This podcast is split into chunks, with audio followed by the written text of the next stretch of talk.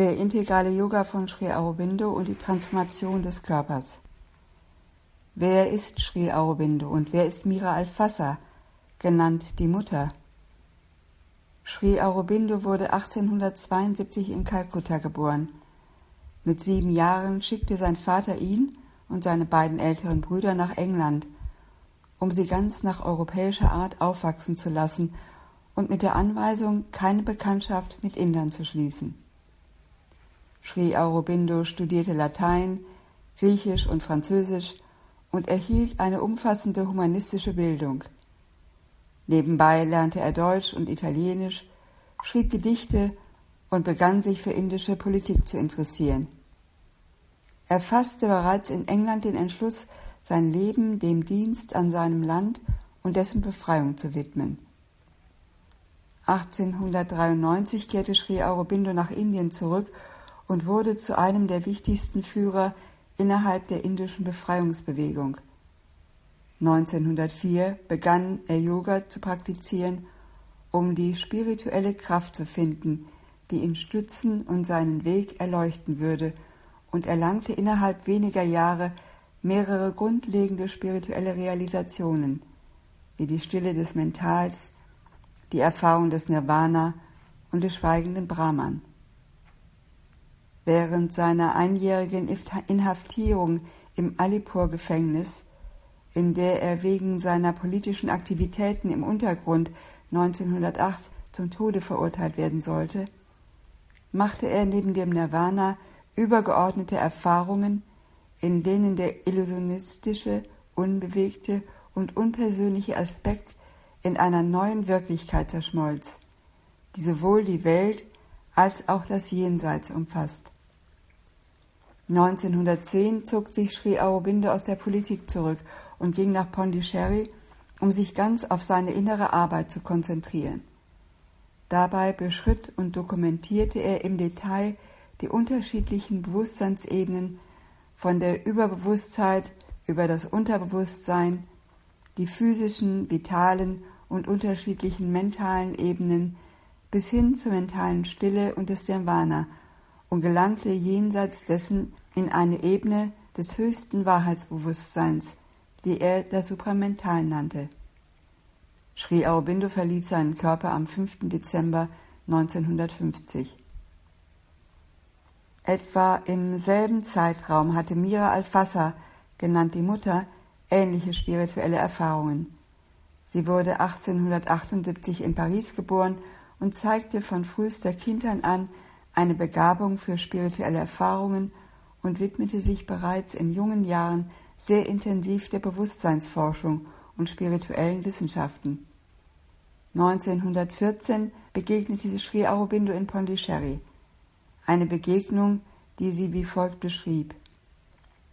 In dem Augenblick, in dem ich Sri Aurobindo begegnete, wusste ich, dass er es war, den ich in meinen Visionen in Frankreich gesehen hatte, dass er gekommen war, um das Werk auf der Erde zu vollbringen und dass ich mit ihm arbeiten würde. Und Sri Aurobindo betonte, Mutter übte Yoga aus, schon bevor sie Sri Aurobindo kannte oder traf, aber ihre Sadhana, also ihre Yoga-Disziplin, nahm unabhängig voneinander denselben Verlauf. Als sie sich begegneten, halfen sie einander, ihre Sadhana zu vervollkommnen. Was als Sri Aurobindos Yoga bekannt ist, ist die gemeinsame Schöpfung von Sri Aurobindo und der Mutter. Nach Ausbruch des Ersten Weltkriegs reiste die Mutter nach Frankreich und ging ein Jahr später nach Japan, wo sie vier Jahre lang lebte. Im April 1920 kehrte sie nach Pondicherry zurück, um gemeinsam mit Sri Aurobindo an der Herabkunft dessen zu arbeiten, was Sri Aurobindo das Supramental nannte. 1958 begann Mutters Yoga der Transformation der Materie, das heißt ihre Arbeit an den Zellen des Körpers. Sie verließ ihren Körper am 17. November 1973. Was ist das Ziel des integralen Yoga von Sri Aurobindo? Ziel und Weg des integralen Yoga besteht darin, nicht nur den Menschen aus seinem gewöhnlichen Bewusstsein zum göttlichen Bewusstsein emporzuführen, sondern auch und vor allem dieses höchste göttliche Bewusstsein das Sri Aurobindo supramental nannte, in die Unwissenheit unseres Mentals, unseres Lebens und unseres Körpers zu bringen, die menschliche Natur dadurch zu wandeln und in einem konkreten Prozess der Transformation ein göttliches Leben in der Materie zu schaffen. Es gehört also nicht zum integralen Yoga, nichts mit der Welt oder dem Leben zu tun zu haben oder die Sinne abzutöten oder ihre Funktion gänzlich zu unterbinden. Das Ziel des integralen Yoga ist, das Leben zu transformieren, indem er das Licht, die Kraft und die Seligkeit der göttlichen Wahrheit in ihrer dynamischen Gewissheit in das Leben und in den Körper herabbringt. Das erstrebte Ziel dieses Yoga ist nicht, die göttliche Realisation für sich selbst zu erlangen, sondern dass dadurch etwas hier für das Erdbewusstsein gewonnen wird. Eine kosmische, nicht lediglich eine suprakosmische Errungenschaft. Die evolutionäre Sicht spielt im integralen Yoga eine entscheidende Rolle. Evolution kommt vom lateinischen evolvere, ausrollen oder entrollen. Es rollt sich also etwas aus, aber es kann sich nur dann etwas ausrollen, wenn vorher etwas eingerollt wurde. Einrollen heißt auf Lateinisch involvere, von dem das Wort Involution abgeleitet wird. Die Evolution, wie wir sie im integralen Yoga verstehen, ist ohne Involution nicht denkbar. Man kann sich vereinfacht vorstellen, dass das eine, das Absolute, sich selbst in einem schöpferischen Prozess bis zum Unbewussten verdunkelt bzw. eingerollt hat.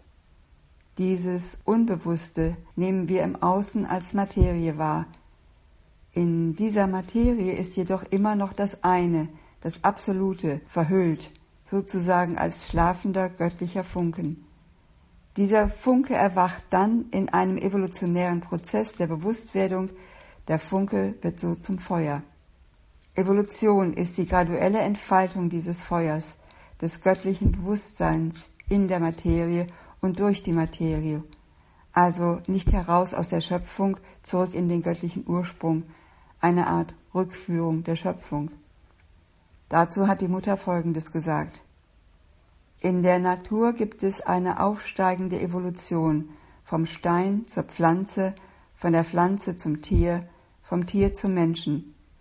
Da der Mensch zurzeit die letzte Sprosse am Gipfel der aufsteigenden Evolution ist, betrachtet er sich als die letzte Phase in diesem Anstieg und ist der Meinung, es kann auf Erden nichts geben, was über ihm stünde. Hierin hat er Unrecht. In seiner physischen Natur ist er beinahe noch ein Tier, ein denkendes und sprechendes Tier zwar, doch in seinen körperlichen Gewohnheiten und Instinkten nichtsdestoweniger ein Tier. Zweifellos kann die Natur mit einem so unvollkommenen Ergebnis nicht zufrieden sein, Sie strebt danach, ein Wesen hervorzubringen, das für den Menschen das sein wird, was der Mensch für das Tier ist. Ein Wesen, das seiner äußeren Form nach ein Mensch bleiben wird, dessen Bewusstsein sich jedoch weit über das Mental und seine Versklavung an die Unwissenheit erhebt. Und Sri Aurobindo formulierte es folgendermaßen. Evolution ist die Methode, durch die das eine Wesen und das eine Bewusstsein sich selbst befreit. Bewusstsein erscheint in dem, was unbewusst zu sein scheint, und einmal erschienen ist es selbst genötigt, höher und höher zu wachsen und zur gleichen Zeit sich auszuweiten und sich zu einer größer und größer werdenden Perfektion zu entwickeln. Leben ist der erste Schritt dieses Bewusstsein, freizulassen. Mental der zweite. Aber die Evolution endet nicht mit dem Mental. Es erwartet die Befreiung in etwas Größeres. Ein Bewusstsein, das spirituell und supramental ist. Der nächste Schritt der Evolution muss zur Entwicklung des Supramentals und des Geistes als der beherrschenden Kraft im unbewussten Wesen hinführen. Denn nur dann wird die in den Dingen involvierte Gottheit sich ganz befreien und es dem Leben möglich werden, Vollkommenheit zu manifestieren.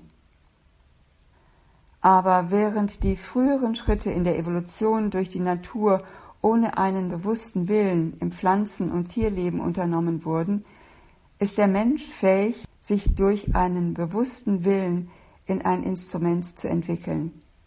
Jedoch kann er dies nicht vollständig durch seinen mentalen Willen tun, denn das Mental geht nur bis zu einem gewissen Punkt und kann sich danach nur im Kreis bewegen.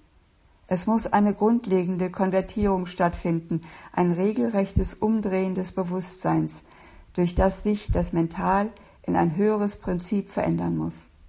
In der Vergangenheit wurde dies versucht, indem man sich von der Welt abwandte und in die Höhen des Selbstes oder Geistes entschwand. Sri Aurobindo aber lehrt, dass die Herabkunft eines höheren Bewusstseins möglich ist. Dieses höhere Bewusstsein befreit nicht nur das spirituelle Selbst aus dieser Welt, sondern es befreit es in dieser Welt. Es ersetzt die Unwissenheit des Mentals oder sein sehr limitiertes Wissen durch ein, wie er es nennt, supramentales Wahrheitsbewusstsein.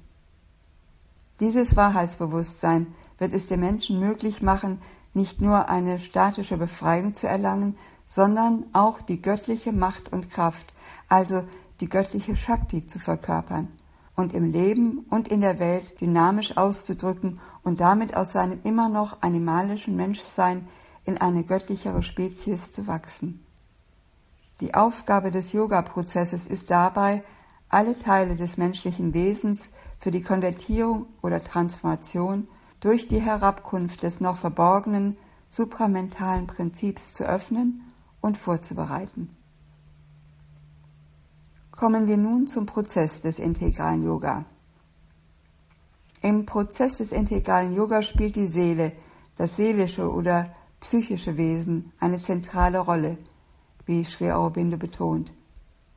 Die Seele, das seelische Wesen, steht in unmittelbarer Berührung mit der göttlichen Wahrheit. Sie ist aber im Menschen durch unsere Gedanken, Empfindungen und unser Körperbewusstsein verhüllt. Man mag den Yoga ausüben und Erleuchtungen im Mental und Verstand erlangen. Man mag Macht erringen und in allen Arten von vitalen Erfahrungen schwelgen. Man mag sogar erstaunliche physische Siddhis erlangen. Wenn sich aber die Seelenmacht im Hintergrund nicht offenbart, wenn die seelische Natur nicht in den Vordergrund tritt, ist nichts Wirkliches geschehen. In diesem Yoga ist es das seelische Wesen, das die übrige Natur dem wahren, supramentalen Licht und schließlich dem höchsten Ananda, der höchsten göttlichen Wonne öffnet. Das Mental kann sich aus eigener Kraft gegenüber seinen höheren Bereichen der Intuition und Inspiration öffnen. Es kann sich in das Schweigen und in das Unpersönliche weiten. Es kann sich auch in einer Art statischer Befreiung oder Nirvana selbst spiritualisieren. Das Supramental aber findet in einem nur spiritualisierten Mental keine ausreichende Grundlage. Erst wenn die innerste Seele erwacht ist, wenn eine neue Geburt aus dem rein mentalen, vitalen und physischen in das seelische Bewusstsein stattfindet, kann dieser Yoga getan werden. Nur durch die reine Macht des Mentals oder irgendeines anderen Wesenteils ist es unmöglich. Diese innerste Seele, das seelische Wesen, kann man als Teil des Göttlichen im Herzen realisieren.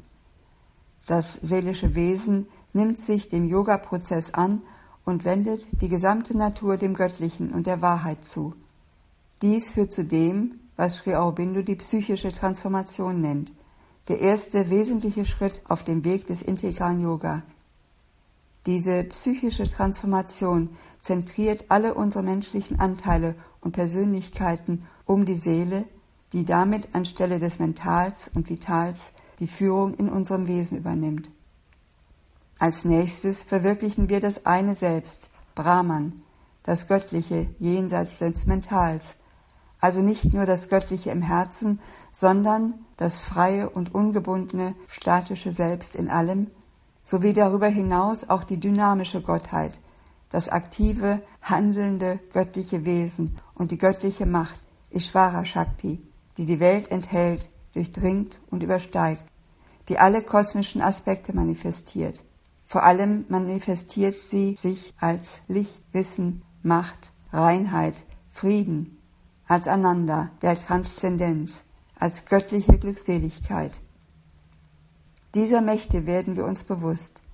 Sie kommen in das Wesen herab und ersetzen in zunehmendem Maße das gewöhnliche Bewusstsein durch ihre eigenen Bewegungen. Das ist die zweite Umwandlung, die spirituelle Transformation. Erst wenn diese beiden Transformationen abgeschlossen sind, sagt Sri Aurobindo, kommt es zur dritten, zur supramentalen Umwandlung. Eine Herabkunft des supramentalen Selbst und der supramentalen Natur, damit diese die spiritualisierte menschliche Natur in die Natur des Wahrheitsbewusstseins und des göttlichen Ananda umwandeln können.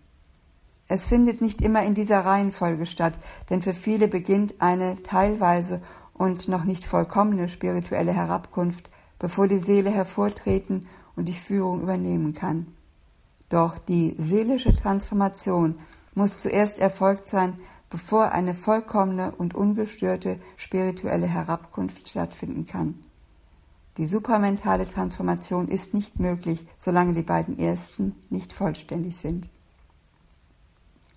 Und nun kommen wir zur Frage, was das Supramental eigentlich ist. Sri Aurobindo ist nicht der Erste, der von der Ebene des Supramentals spricht. Die Ebene des Wahrheitsbewusstseins ist bereits im Rigveda und in den Upanishaden benannt. Der Aufstieg in diese Ebene wurde in Indien und auch anderswo erreicht. Was aber nicht erreicht wurde, war es, in das Leben zu integrieren und dieses Wahrheitsbewusstsein in die gesamte Natur, selbst in die physische Natur herabzubringen. Es ist äußerst schwierig, das supermentale Bewusstsein in mentale Begriffe zu fassen, denn es ist per Definition nicht mental und entzieht sich unserer dreidimensionalen Perspektive. Es handelt sich hierbei nicht um einen Gipfel des menschlichen Bewusstseins, sondern um ein grundlegend anderes Bewusstsein. Wir können den Begriff des Supermentals am ehesten als unermessliche Weite, jenseits der gewöhnlichen Horizonte unseres Bewusstseins verstehen. Horizonte, an denen die Wahrheit des Wesens in lichtvoller Weise eins ist mit allem, das sie zum Ausdruck bringt. Hier ist Licht geeint mit Kraft, die Vibration des Erkennens mit dem Rhythmus des Wollens, und beide sind vollkommen ohne Suchen, Tasten oder Bemühen, eins mit dem sicheren Ergebnis. Vor allem ist das Supramental eine ungeheure Macht. Es ist die unmittelbare Macht des Geistes in der Materie. Es ist die höchste Bewusstseinskraft im innersten Kern der Materie, ohne Zwischenträger. Es ist die Sonne in der Finsternis des Veda, die unmittelbare Verbindung von Gipfel und Grund. Deshalb ist es fähig, alles zu verändern. Wie die Mutter sagte, die wahre Bewusstseinsveränderung ist die, welche die physischen Bedingungen der Welt verändern wird und aus ihr eine vollkommen neue Schöpfung macht. Das supramentale Bewusstsein gibt das Geheimnis des großen, ruhigen Lichtes wieder, das sich außerhalb der Zeit stehend eines Tages dazu entschied, sich selbst in zeitlicher Abfolge zu betrachten, von Myriaden von Gesichtspunkten aus, ohne dabei seine Einheit und Totalität zu verlieren, sich selbst in einem ewigen Augenblick vollkommen enthaltend. Die Evolution hat kein anderes Ziel, als ganz unten diese Totalität von oben wieder zu entdecken und hier auf der Erde, inmitten der schärfsten Widersprüche und Dualitäten, die höchste Einheit, die höchste Unendlichkeit, die höchste Freude, das Ananda wieder zu entdecken. Diese Erfahrung hatte die Mutter und beschreibt sie wie folgt. In der tiefsten Tiefe des Körpers trifft man auf etwas, das dem erstaunlich ähnlich ist, was man im höchsten Bewusstsein entdeckt, in den weiten Räumen, auf dem äußersten Gipfel des Wesens. Aber hier entdeckt man es physisch, in den Zellen. Sri Aurobindo und die Mutter sind bereits viele Jahre vorher in den mentalen und vitalen Teilen ihrer irdischen Persönlichkeit supramentalisiert worden. Von da an bestand ihr ganzes Bemühen darin, einen supramentalen Grad des Bewusstseins in der Materie hinabzubringen. Das Ergebnis ihres Bemühens war die Herabkunft des Supramentals im Jahre 1956, wie die Mutter beschrieb, das Licht, die Kraft und das Bewusstsein verbreiten sich in ununterbrochenen Wogen über die Erde. Die Manifestation des Supramentals auf der Erde ist nicht mehr nur ein Versprechen, sondern eine lebende Tatsache, eine Wirklichkeit. Es ist hier auf Erden am Werk, und ein Tag wird kommen, wo der Blindeste, der Unbewussteste, sogar der willentlich Unwissendste es erkennen muss. Eine Folge dieser Herabkunft war die Gewissheit, dass das supramentale Bewusstsein materialisierte supramentale Wesen hervorbringen würde. Wie bei allen vorangegangenen Gelegenheiten in der Evolution würde die Manifestation solcher Wesen in Stufen vor sich gehen, wie die enorme evolutionäre Veränderung sich nach und nach in Stufen herausarbeitete und die jeweiligen materiellen Wesen hervorbrachte.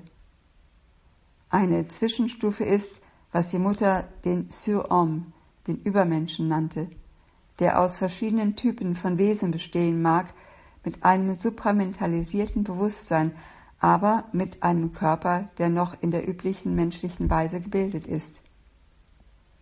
Die Mutter hat uns zum Prozess der Transformation des Körpers hin zu einem Übergangswesen zwischen dem gegenwärtigen Menschen und dem supramentalen Wesen sehr viele Aufzeichnungen und persönliche Erfahrungen hinterlassen in der sogenannten Agenda.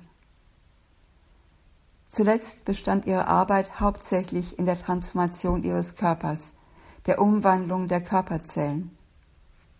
Denn nach der Arbeit im Mental und Vital fand ihr Yoga im Körper statt. Es gibt ein Bewusstsein in den Zellen. Es ist das, was wir das Körperbewusstsein nennen.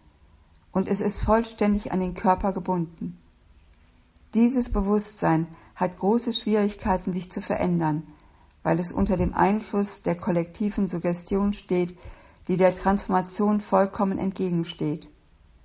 So hat man mit dieser kollektiven Suggestion zu ringen, nicht nur mit der kollektiven Suggestion der Gegenwart, sondern mit der kollektiven Suggestion, die dem Erdbewusstsein als Ganzes angehört, dem irdisch-menschlichen Bewusstsein, das zur frühesten Gestaltung des Menschen zurückgeht. Dies muss überwunden werden, bevor die Zellen spontan der Wahrheit gewahr werden, der Ewigkeit der Materie. Auch Sri Aurobindo hatte zuvor Folgendes dazu geschrieben. Es gibt auch ein unscheinbares Mental, ein Mental des Körpers, ja, der Zellen, der Moleküle, der Partikel.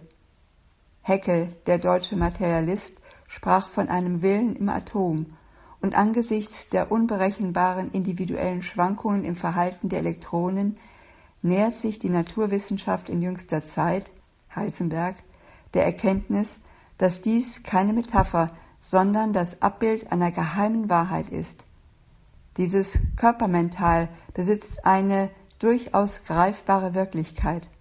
Aufgrund seiner Blindheit, seines hartnäckigen und mechanischen Festhaltens an vergangenen Bewegungen, durch seine Vergesslichkeit und Ablehnung des Neuen liegt in ihm eines der Haupthindernisse für das Eindringen der supramentalen Kraft in den Körper und die Transformation der Körperfunktionen. Ist das Körpermental aber einmal tatsächlich in seiner alten Form überwunden, wird es eines der wertvollsten Instrumente zur Festigung des supramentalen Lichts und seiner Kraft in der materiellen Natur sein.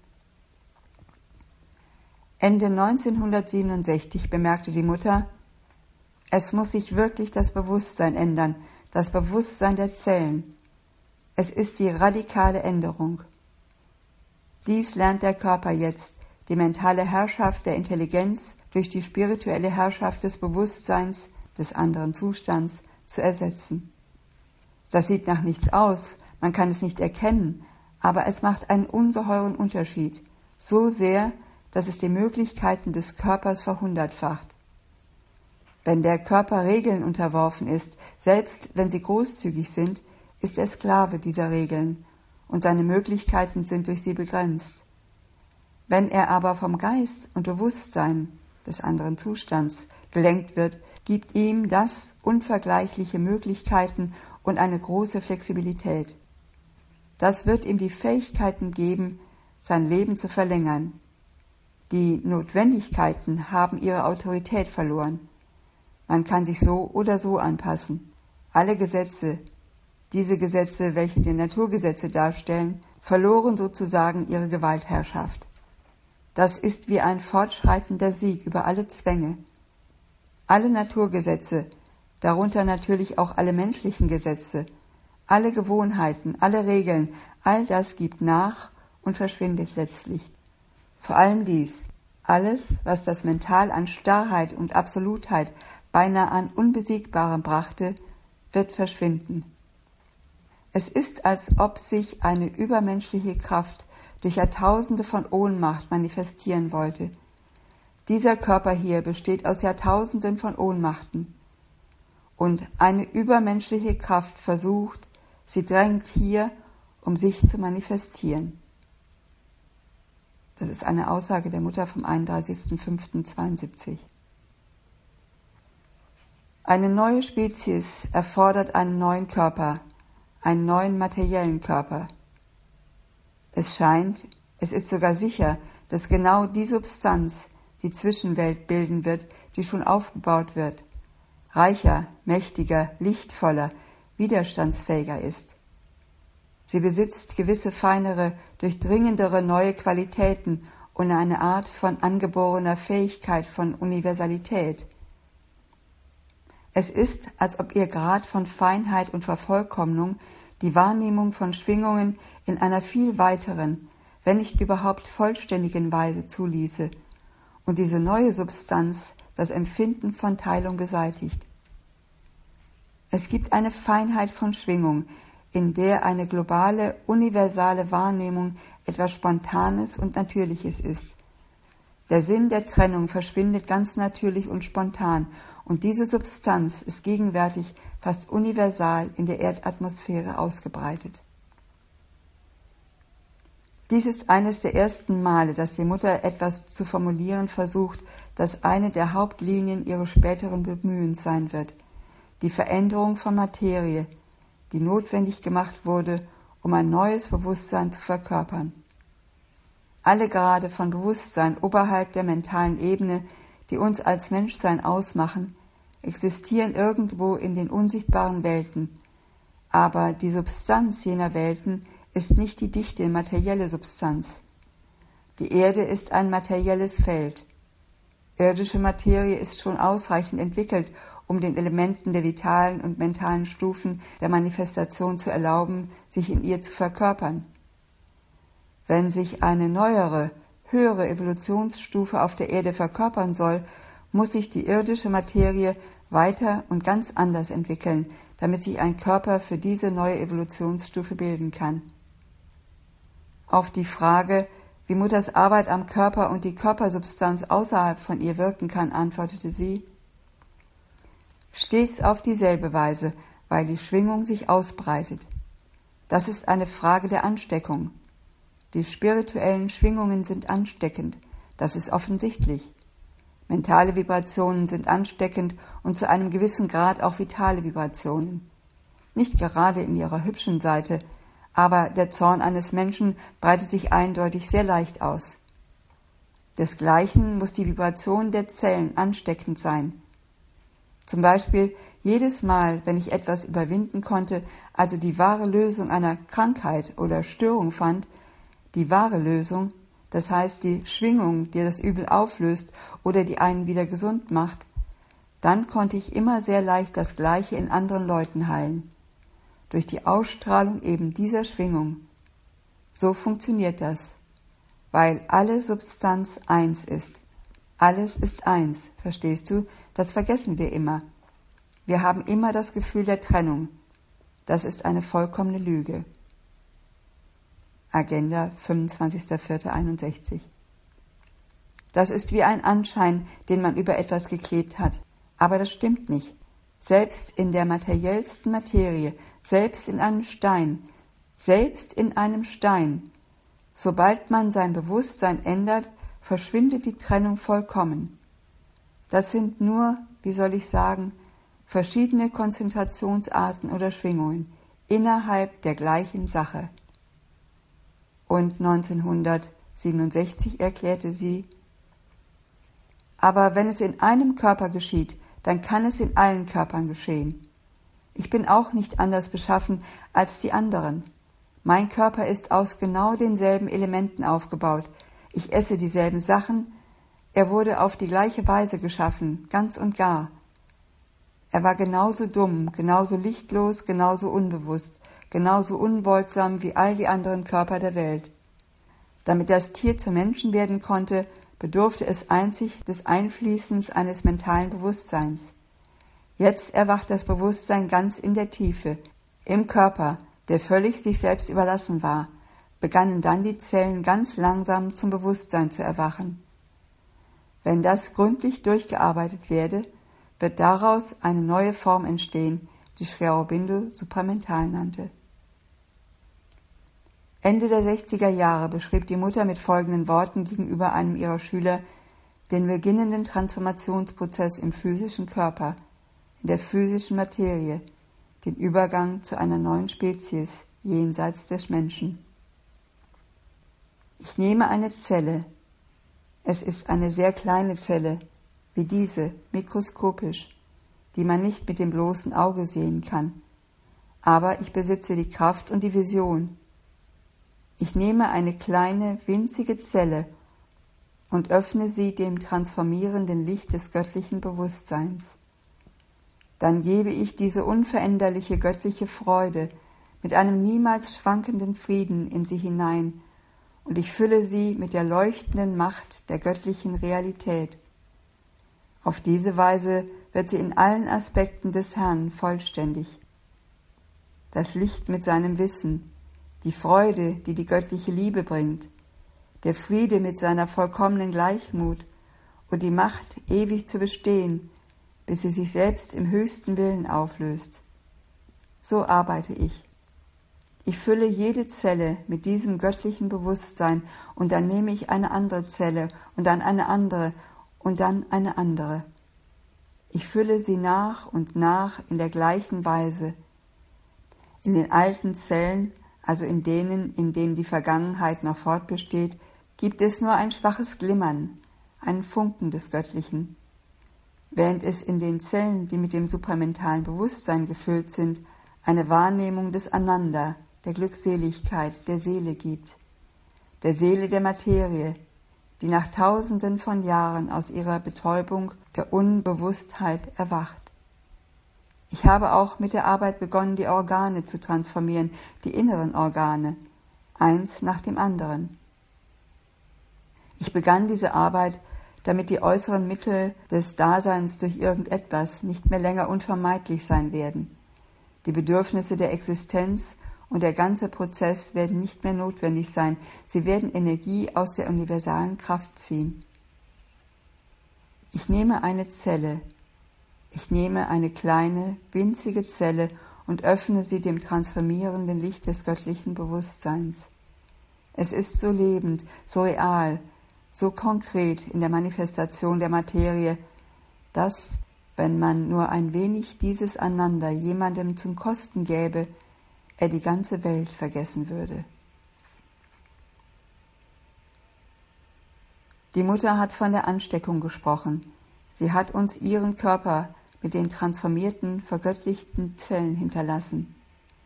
Dieser Körper mit den goldenen Zellen vermag die Ansteckung in der Materie bewirken.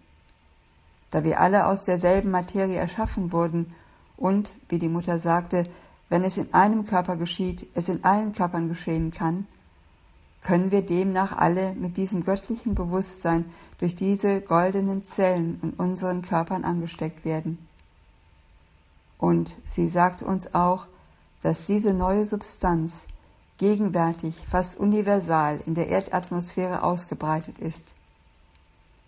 Wenn wir uns also dem neuen Bewusstsein öffnen würden, könnten wir das göttliche Ananda, die göttliche Glückseligkeit selbst erfahren.